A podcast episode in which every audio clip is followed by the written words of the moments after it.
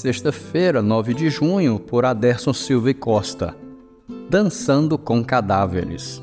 Irmãos, não penso que eu mesmo já o tenha alcançado, mas uma coisa faço: esquecendo-me das coisas que ficaram para trás e avançando para as que estão adiante, prossigo para o alvo a fim de ganhar o prêmio do chamado celestial de Deus em Cristo Jesus.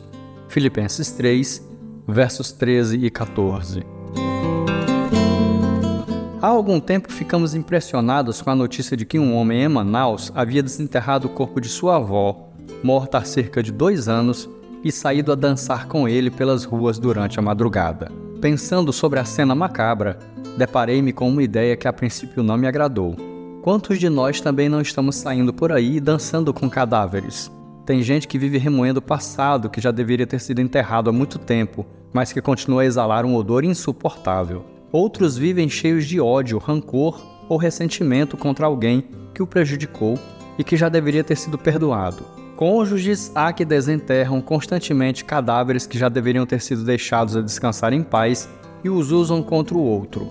Há também quem viva dos louros e sucessos do passado, esquecendo que a vida humana pode e deve ser produtiva até o fim. Existem até mesmo aqueles que têm os seus cadáveres de estimação, convivem com eles sem problema e só de pensar em se livrar ficam sobressaltados. Precisamos olhar para a realidade, e a realidade é o hoje.